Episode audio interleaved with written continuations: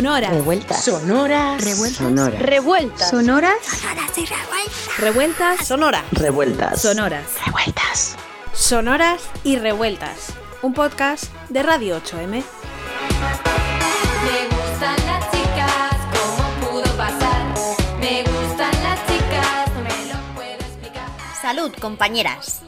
Estáis escuchando Sonoras y Revueltas. Bienvenida, Radio Oyentas, al podcast de Radio 8M. Os abrazamos desde Madrid, pero contamos con la colaboración de compañeras desde diferentes rincones del planeta. Estas ondas nacieron el 8 de marzo del año pasado con el objetivo de contar nuestra propia jornada de huelga feminista. Así, varias compañeras nos juntamos para emitir en directo desde la ingobernable lo que estaba ocurriendo en distintos lugares aquel histórico 8 de marzo.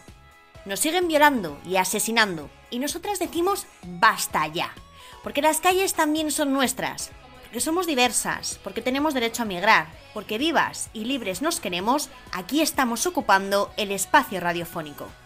Juntas creamos esta radio, porque el 8M es una marea colectiva, asamblearia y autogestionada, organizadas, trabajando de forma conjunta para tejer nuestras propias narrativas, visibilizar nuestras variopintas realidades y llevar la lucha feminista a todas partes, porque juntas, compañeras, somos imparables. Volvemos a las ondas para contarnos desde el cuidado y la diversidad. Nos alejamos de lo que dicen sobre nosotras algunos medios de comunicación para crear nuestro propio relato a través de esta experiencia radiofónica. ¿Cómo suena una radio feminista? Así lo resumíamos la pasada jornada de huelga tras nueve horas en directo. Para mí una radio feminista es una radio en la que cabe todo tipo de diversidad. Y para mí una radio feminista es aquella donde, bueno, se da voz a las palabras de las mujeres. Para mí una radio feminista tiene que ser divertida, tiene que estar todas las voces de todas las mujeres. feminista es caótica y es imparable. Mi nombre es Leire y para mí una radio fe- feminista es libertad. Y Radio Feminista es la que me permite tener nuevas amigas radiofeministas para ocupar el espacio aéreo. Para mí una radio feminista es una radio rebelde y muy alegre. Para mí Radio Feminista es justicia para todas. Para min unha radio feminista é unha radio onde entran todas as linguas das mulleres. Para mí una radio feminista es que se puede escuchar nuestra voz. Y para mí una radio feminista es tener por fin un relato propio. Elegimos la radio para dejar libres nuestras voces, para contarnos desde nuestra diversidad como mujeres, bolleras y trans, para visibilizar y denunciar las violencias que nos atraviesan en este sistema heteropatriarcal, racista y capitalista.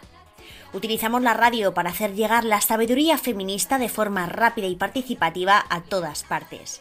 Usamos software libre, fuera del sistema tecnológico generalista. Compartimos experiencias, saberes y prácticas de resistencia individual y colectiva. Nos damos espacio y nos damos voz. Surgimos en la Comisión 8M de Madrid, que es un espacio de trabajo, debate, organización y encuentro donde construimos estrategias y ponemos en marcha acciones hacia una sociedad feminista, poniendo siempre la vida y los cuidados en el centro. Tejemos una red horizontal de apoyo mutuo, Trabajamos por consenso de forma asamblearia, participativa e inclusiva a través de diferentes comisiones, como la de comunicación, dinamización, internacional, la comisión de migración y antirracismo, educación, la de radio, audiovisual, las comisiones de barrios y pueblos, extensión, legal, manifestación y otras que van surgiendo según las necesidades. Son largos años de lucha feminista. Muchas han sido nuestras predecesoras, las que combatieron por nuestros derechos y libertades, semillas que florecen a cada paso. La histórica jornada de huelga de 2018 sirvió para fortalecer la red y hacernos ver que juntas no hay quien nos pare. Así, la Comisión trabaja cada día con el objetivo de acabar con el heteropatriarcado y sus violencias. Estamos dispuestas a transformarlo todo.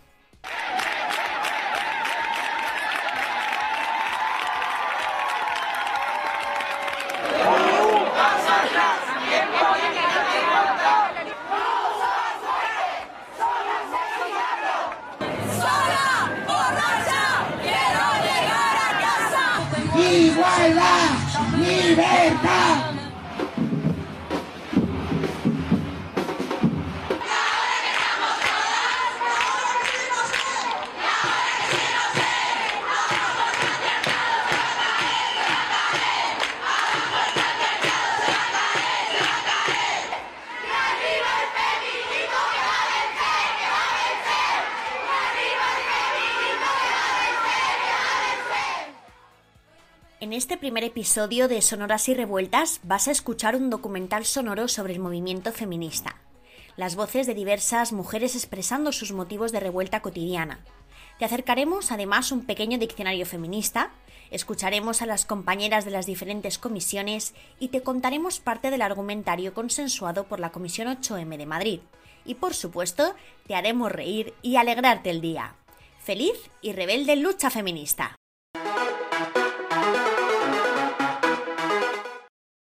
Tía, no puedo dejar de pensar en la radio.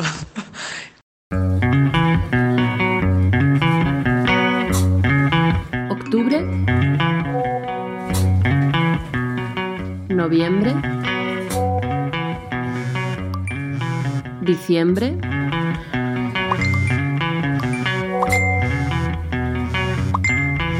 Enero. Febrero.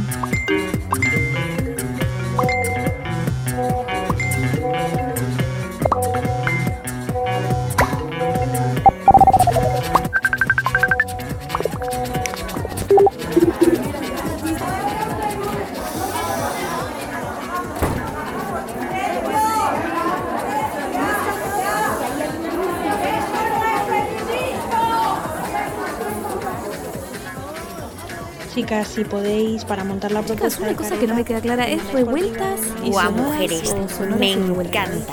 En verdad, señoras, habíamos dicho al revés. Buenos días, Sara, por mi prueba. No pasa nada.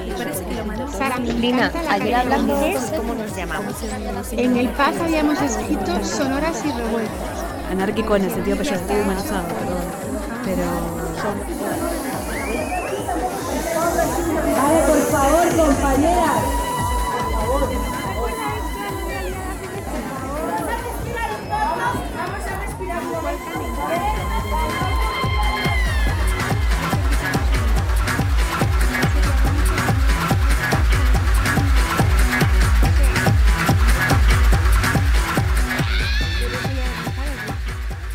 La Sub-Subcomisión de Colas Sonoro de la Subcomisión de Radio de la Comisión de Comunicación de la Asamblea del Movimiento Autónomo Feminista de Madrid del 8M del Estado Español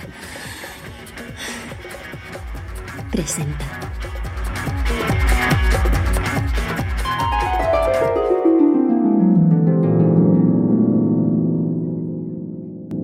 Vaya jaleo de asambleas, grupos de trabajo, subcomisiones de comisiones. Me pregunto cómo habrán sido los movimientos de mujeres en otros momentos y territorios. Es que es muchísimo a bote pronto, ¿no? Como... ¿Y tú quién eres? ¿Tú podrías explicármelo? Sí, como bote pronto son muchas. ¿Hacemos? ¿Por dónde empezamos? Pues yo empezaría, si tu- tenemos que hablar de lucha por la emancipación de la mujer y la emancipación universal, empezaría por fecha, para ubicarnos un poco con Flora Tristán, y terminaría eh, con las kurdas de hoy en día. Vale, ¿y qué pasa con Flora? Flora me parece importante porque es una de las primeras personas que va a poner en escrito, no solo en escrito, sino que también va a hacer un trabajo de, de oratoria allá por donde vaya con su libro, el, quizás el más importante, La Unión Obrera, en donde va a plasmar la idea de las mujeres tenemos que dejar de ser las proletarias del proletariado. Y esta idea hace que ella misma se dé cuenta de que las mujeres trabajadoras, porque las mujeres siempre hemos sido trabajadoras, sobre todo si somos pobres, formemos parte de una lucha por la emancipación universal. Esa lucha por emancipación universal tiene que estar también específica en la cuestión de la mujer. Qué interesante. Cuéntame, cuéntame todo lo que sepas. Lo interesante de hablar de mm, luchas de emancipación o luchas de...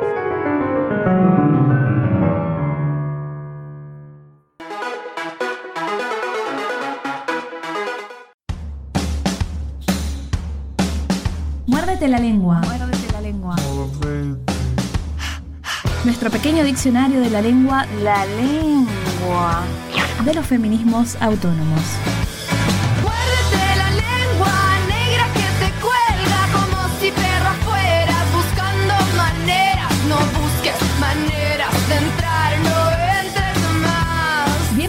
A este tímido aporte a la comprensión de algunos de los conceptos que escuchamos por ahí en cada asamblea del 8M de Madrid. O comisión de trabajo, o subcomisión, o comisión de la subcomisión. Como no podía ser de otra manera, probablemente nos quedemos cortas o metamos la pata. Pero, ¿cómo es posible construir feminismos si no estamos todo el tiempo pensando y repensando las categorías con las cuales entendemos nuestras realidades? El patriarcado es un juez que nos. La escuela patriarcado, policía patriarcado, el estado patriarcado, heteropatriarcado. El patriarcado te va a caer, te va a caer. Patriarcado. Patriarcado, patriarcado. Abaixa o patriarcado, abaixa o patriarcado, abaixa o patriarcado, abaixa o patriarcado. Es un caso aislado, se llama patriarcado. No es un caso aislado, se llama patriarcado. No es un El patriarcado es el sistema de organización social en el que los hombres, como ideal universal de humanidad, asumen la autoridad. El género masculino es medida de todo y centro de un mundo que está a su disposición. Las mujeres, Y cualquiera que no sea hombre cis heterosexual. el tiempo o la naturaleza son para él recursos para usar y desechar. El patriarcado tiene manifestaciones tanto en la vida pública como en la privada, con ramificaciones en absolutamente todas las esferas y llega al punto de costarnos la vida. Ese cansancio que tienes en los huesos, amiga, esa rabia, ese miedo, se llama patriarcado.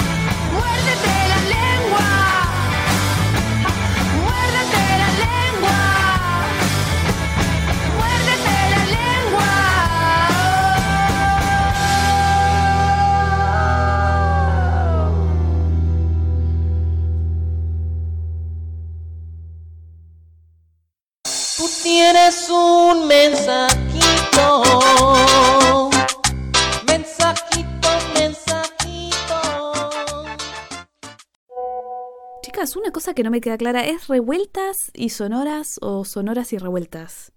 Porque sonoras y revueltas me suena a señoras y revueltas. Revueltas y sonoras, creo, ¿no? Ahora dudo. En el Paz habíamos escrito sonoras y revueltas, pero si el GIF ya está hecho, pues lo dejamos así. Pero entonces, ¿cómo nos llamamos? ¿Revueltas y sonoras? En verdad, señoras, habíamos dicho al revés. Sonoras y revueltas, entonces. Rápido, esta conversación a la sección de humor.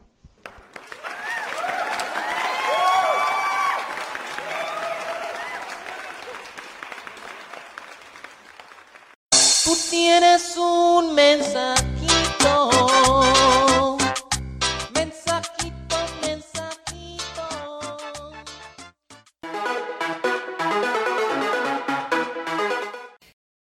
Este primer Sonoras y Revueltas estamos reflexionando juntas sobre cómo se organiza el movimiento feminista. Y para seguir hablando de ello, pues ahora tenemos con nosotras a Vivi y a Sara, dos compañeras del movimiento feminista autónomo de Madrid. Vivi llegó a- aquí a participar al movimiento feminista de Madrid procedente ya de Bolivia, donde ya estaba organizada y participando en los movimientos feministas de allá. Y Sara, pues bueno, pues se incorporó al, al movimiento, pues procedente de, bueno, desde el instituto, donde ya pues se organizó un grupo de activismo.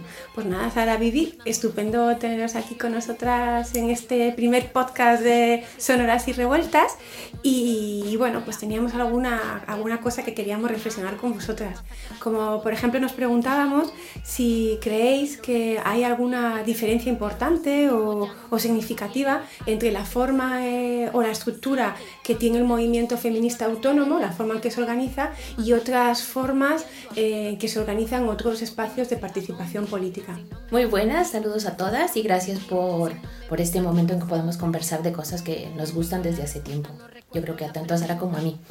Eh, yo sí creo que hay diferencias importantes y que rescatar que precisamente son parte, no son casuales, sino son parte de un esfuerzo que hacemos las mujeres y las mujeres feministas cuando nos sentamos a hablar de los temas que nos importan. Y construimos desde otro lugar, construimos desde el cuidado. Así que nuestras colectivas, nuestros grupos eh, se gestionan a partir de ahí. No siempre lo logramos. Creo que, claro, venimos de donde venimos, de sociedades en las que las organizaciones tienen una estructura bastante piramidal en la mayoría de los casos y nuestra, y nuestra lucha y nuestro ejercicio es tratar de hacer más horizontal nuestros colectivos, ¿no? Pero creo que es diferente. Sí, yo estoy súper de acuerdo. Además, yo estoy también organizada en, en un partido, o sea que he vivido como ambas cosas y sí que se nota mucho la diferencia sobre todo a la hora de escucharnos, de las metodologías, trabajar de forma asamblearia en la que se da mucha importancia al argumento, al consenso, a estar todas cómodas en una posición, renunciando a otras posiciones con las que podemos estar más o menos de acuerdo. Entonces yo muy de acuerdo con lo que decía Vivi, creo que lo más importante es la cuestión del cuidado, el trabajo que sacamos como mujeres en ese espacio y la cuestión del consenso y la democracia que siempre se da en estos espacios, que creo que es importante. O sea que hay unas formas de diálogo que, que, en otros espacios de participación política, de diálogo y de intercambio, no existen, ¿no? O que son muy propias eh, de, del movimiento feminista autónomo, ¿no? Pero son muy, muy conciliadoras, yo creo que son nuestras prácticas. Y que, bueno, esto ya hay todos esos experimentos en los que hombre, los hombres hablan muchísimo más en las reuniones comunes y creo que eso se nota cuando nos reunimos, sobre todo mayoritariamente mujeres, en que el uso de la palabra es mucho más eh, coherente, ¿no? Intentamos no, no, llevarnos el protagonismo en las conversaciones. Uh -huh. Pero claro, tampoco quiero idealizar las cosas, creo que es un aprendizaje y que vamos avanzando sobre esto. Y en estos dos últimos años, pues el movimiento feminista ha adquirido una gran potencia, ¿no? O quizás una potencia hasta, hasta la fecha un poco desconocida, ¿no? ¿Cuáles son, en vuestra opinión, eh, los, los, aprendizajes que nos han dejado estos dos últimos años un poco así de, de gran potencia? Es difícil responder a la pregunta porque no todo es en línea recta y hacia arriba, sino que también hay retrocesos en el proceso, pero yo creo que es muy importante y lo que hemos aprendido es dar importancia a la diversidad y al escucharnos a todas, que muchas veces cuando empezábamos las primeras asambleas al final éramos siempre las mismas, las que teníamos más tiempo, estudiantes o lo que sea, y al final se ha ido incorporando mucha gente con realidades vitales muy distintas y que al final yo creo que hemos intentado que todas podamos sentirnos cómodas, que todas construyamos desde lo común y desde la diversidad y que eso todavía a veces nos cuesta ¿no? y tenemos que hacer mucha autocrítica, pero yo creo que eso ha sido un aprendizaje importante del movimiento feminista que venía en los últimos años de 2014-2015 al feminismo que aspiramos tener ahora. Sí, estoy de acuerdo, creo que para mí uno de los grandes aprendizajes ha sido que el hecho de decir que las puertas de nuestras reuniones y asambleas están abiertas no basta como enunciado, ¿no? sino es poner, cuestionarnos si realmente están abiertas para otras mujeres que tienen diferentes eh, rutinas de trabajo, diferentes responsabilidades. Entonces, si realmente queremos ser inclusivas, si realmente queremos transversalizar el, el diálogo con mujeres de todas partes, tenemos que abrir los espacios a esas otras cuestiones. Y ese ha sido un aprendizaje del primer año, por ejemplo, que recuerdo que el, me refiero al primer año de la huelga al segundo año, ¿no? Uh -huh. que, y también las críticas, yo creo que las críticas son muy constructivas, al menos en el, en el 8M yo he sentido eso, que hemos tenido espacios en la asamblea en los que ver cuáles son las críticas que se nos, se nos hicieron en el primer año, por ejemplo, y tratar de trabajarlas y empatizar y entender a qué se referían y escuchar. Eso es muy importante, ¿no? Porque si además eh, eh, aspiramos a realmente ser un poder transformador y radical en el sentido de cambiarlo todo, pues tenemos que ser la mayor la mayor cantidad de mujeres posibles, ¿no? Y somos muchas, plurales y diversas, ¿no? O sea, que ese aprendizaje es, tiene que ser eh, fundamental. Pero imagino que aún queda recorrido, ¿no? En ese aprendizaje, ¿no? Queda muchísimo, vamos por hacer muchísimo. Pero bueno, lo intentamos y yo creo que llevamos trabajando en ello tiempo. Y luego otro aprendizaje que yo creo que es importante también a nivel de estructura, muy relacionado con lo que estamos hablando, es eh, haber aprendido cómo organizar un movimiento cada vez más amplio y cada vez más grande. Porque, por ejemplo, eh, han existido pues muchas comisiones de trabajo, teníamos hasta 11 o 12 cercanas al mes de la huelga. Y era cómo hacer todo eso compatible con la vida, porque al final siempre nosotras hablamos desde el movimiento feminista que lo más importante es poner la vida en el centro, pero cómo era posible organizar una huelga feminista en la que había tanto trabajo, tantas comisiones y a veces ritmos que eran incompatibles con la vida, pues muchos mensajes de WhatsApp, reuniones cada mucho tiempo y yo creo que eso también hemos ido mejorándolo años tras año o al menos intentándolo, porque si no hay mucha gente que de nuevo se queda atrás y no puede seguir el, el ritmo insostenible de lo que supone organizar una huelga feminista. O sea que identificaríais ese como uno de los principales problemas o dificultades a la hora de organizarnos, este de, de intentar ver cómo gestionamos los tiempos y las y los, las responsabilidades de, bueno, responsabilidades que cada una asume, ¿no?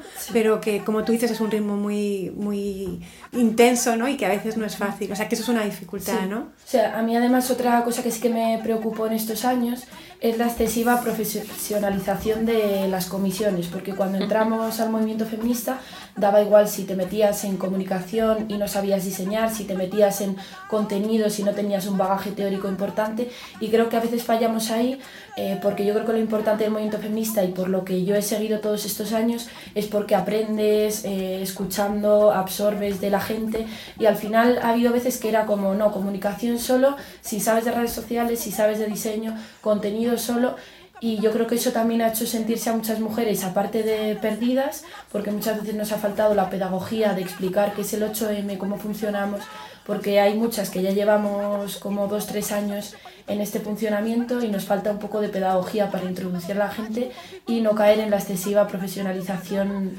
en las distintas comisiones de trabajo. Sí, sí, y al hilo de lo que dices también pienso que hubo un momento en que nos sorprendimos a nosotros mismas con la cantidad de personas que éramos. O eh, desde reunirnos en espacios pequeñitos a tener que buscar cada vez eh, espacios más grandes, incluso en verano, y no tener lugar donde reunirnos entre 200 o 300 mujeres, era, era, era un aprendizaje y además cómo hacer diálogos y cómo hacer asambleas con 300 mujeres que teníamos diferentes niveles de estar implicadas, ¿no? Desde, que, desde gente que estábamos muchísimo tiempo a otras compas que acababan de llegar y que venían súper cargadas de entusiasmo y, y aprender a, a coincidir con esas, esas dos energías que, que, se- que habían en asambleas, ¿no?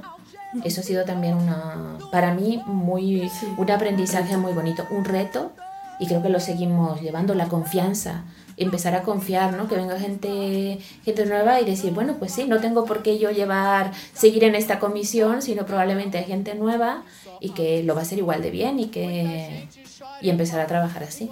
Perfecto. ¿Y habéis necesitado de herramientas nuevas para gestionar todos esos retos que, que nos estáis contando?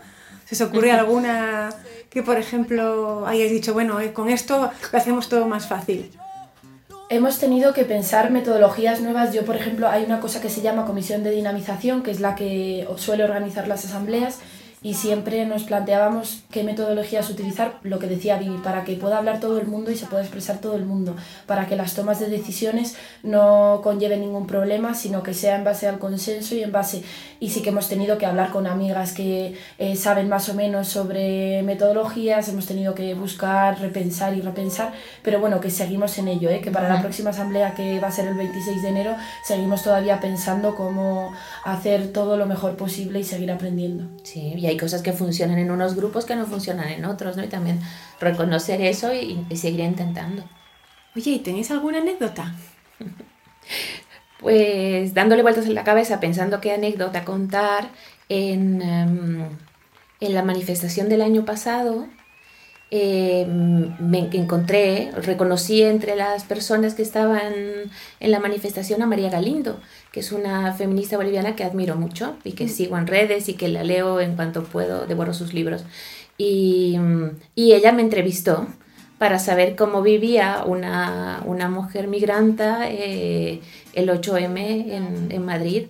Y fue súper bonito porque incluso fue ponerme a pensar en otra, en otra situación mía, claro que yo cuando participo en el 8M no necesariamente me, me leo como una distinta, ¿no? Era como, claro, ¿qué cuento yo para que la gente escuche en Bolivia que estoy viviendo aquí? Entonces fue una experiencia diferente, era eh, aterrizar en otro espacio. Qué bonito. ¿Y tú, Sara? Pues sí, me acuerdo de una anécdota que iba a contar y era que al principio, hace tres años ya casi, cuando planteamos por primera vez lo de la huelga tras el paro internacional de 2017, eh, éramos pues aproximadamente 8 o 9 personas en la sala, tuvimos un debate teórico interesante y al final dijimos, bueno, pues venga, vamos a ello a ver cómo lo organizamos. Entonces, a nivel de estructura y organización sí que es curioso ver cómo hace tres años en esa sala podíamos ser 8, 9, 10 personas eh, que ni nosotras nos creíamos si eso iba a tirar para adelante o no y ahora pues llegar a asambleas de, como decía Vivi antes, 200, 300 personas que al final pues ha sido un curro organizativo y muy grande y que hemos conseguido llegar hasta, hasta ello. Muy bien, pues muchísimas gracias Vivi y Sara por, por vuestras palabras, ¿no? por este pequeño, este, esta pequeña reflexión sobre cómo nos organizamos. Yo me voy a quedar con, con una idea súper importante que habéis mencionado, ¿no? que es que en los feminismos construimos desde, desde otro lugar, construimos desde los cuidados y además en todo este ejercicio de organizarnos de manera colectiva, pues estamos, hemos, estamos aprendiendo, hemos aprendido y estamos, seguimos aprendiendo a dar importancia a, a la diversidad y seguimos aprendiendo juntas, escuchando a todas las demás. Muchas gracias.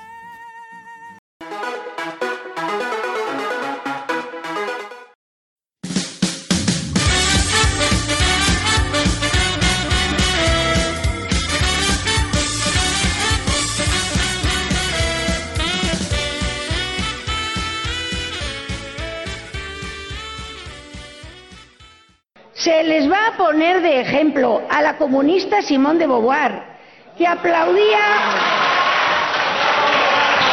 Gracias. ¿Cómo ves esto de la huelga feminista y lo que se está organizando para el 8 de marzo? Me parece un disparate. Sí, sí. De hecho, me he leído el texto y me parece delirante.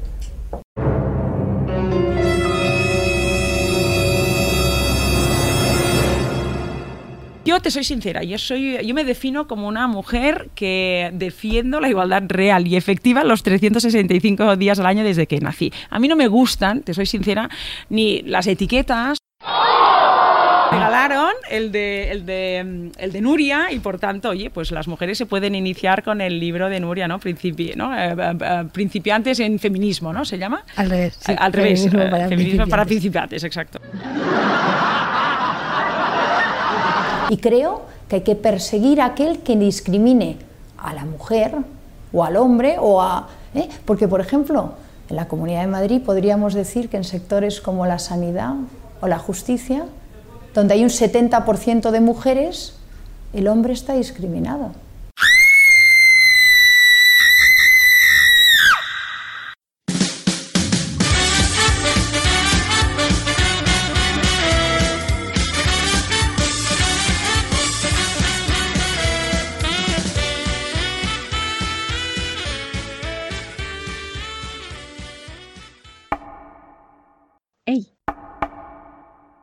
Compañera. Tenemos algo que decirte.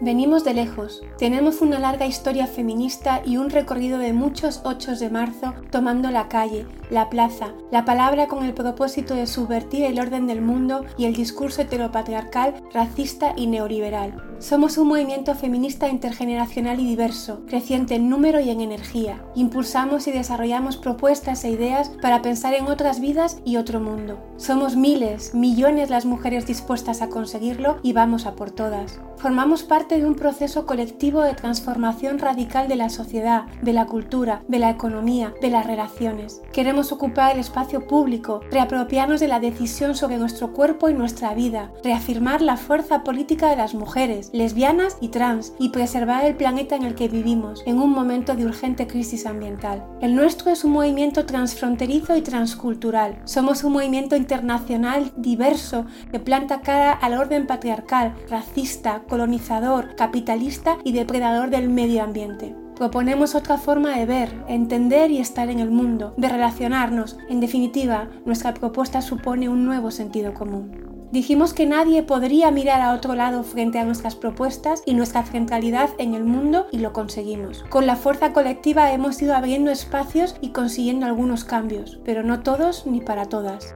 Nuestras vidas siguen marcadas por las desigualdades, por las violencias machistas, por la precariedad, por procesos de exclusión derivados de nuestros empleos, por la expulsión de nuestras viviendas, por el racismo y la no corresponsabilidad ni de los hombres ni del Estado en los trabajos de cuidados. Sabemos que para resistir hay que seguir avanzando y nos sabemos fuertes. Tenemos una propuesta positiva para que todas y todos, desde nuestra diversidad, tengamos una vida digna. Defendemos una forma de convivir y lo queremos hacer todas, unidas, fortaleciendo nuestras alianzas con otros movimientos sociales. Así nos enfrentamos a quienes hacen su política desde la mentira y el desprecio a las mujeres, desde el miedo, la victimización y el resentimiento. Y en el proceso de reconocer y defender nuestros derechos, desarrollamos lazos de apoyo y solidaridad entre todas. Frente al nosotros primero, planteamos nosotras juntas.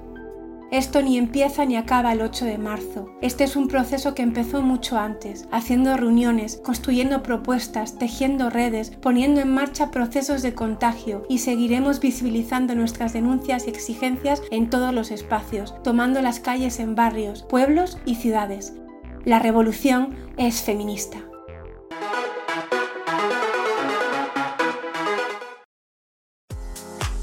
Me parece que tenemos mucho camino por recorrer y que juntas es la mejor manera de conseguirlo. Esa es la razón por la que sigo organizándome porque todavía hay mucho que conseguir, hay muchas personas vulnerables a las que defender y desde el movimiento feminista es la mejor manera para hacerlo. Mi activismo consiste principalmente en acompañar a que niñas y niños crezcan en un ambiente de igualdad y conciencia crítica. Yo este año me sigo manifestando porque la construcción de un mundo feminista es de largo recorrido y todavía nos queda mucho por hacer. Este 8 de marzo quiero reivindicar la normalización de los michelines, de las cartucheras y de las tetas colganderas, porque queremos unos cuerpos libres y diversos. La organización feminista me trae muchas amigas nuevas y muchas risas compartidas, también mucha emoción y mucha reflexión para sacar adelante todo el trabajo. Creo que lo más rico de los movimientos feministas es que estamos todo el tiempo repensándonos, discutiendo, deconstruyendo nuestras propias prácticas entre nosotras.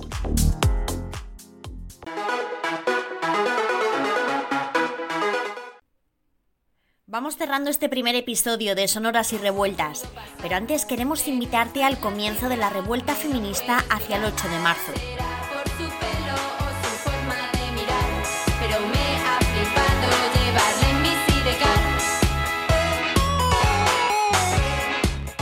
Una cadena de mujeres que rodeará el centro de Madrid. ¿Cuándo? El sábado 8 de febrero. ¿Dónde? En diferentes puntos de la ciudad. Echa un vistazo a nuestras redes y únete. Puedes seguirnos en Activismo Feminista y Feminismos Madrid. Nos quieren separadas, pero nos tendrán unidas, porque juntas somos imparables. Te esperamos la próxima semana en Sonoras y Revueltas. Y si te apetece participar, escríbenos al 622 735817. Dar las gracias al equipazo que está haciendo posible esta emisión y a las compañeras de las diferentes comisiones y a quienes desde distintas partes de España, Europa, Latinoamérica y África comparten con nosotras sus luchas. La fuerza de la sororidad convertida en resistencia. Feliz Revuelta Feminista. Me gustan las chicas, pudo pasar?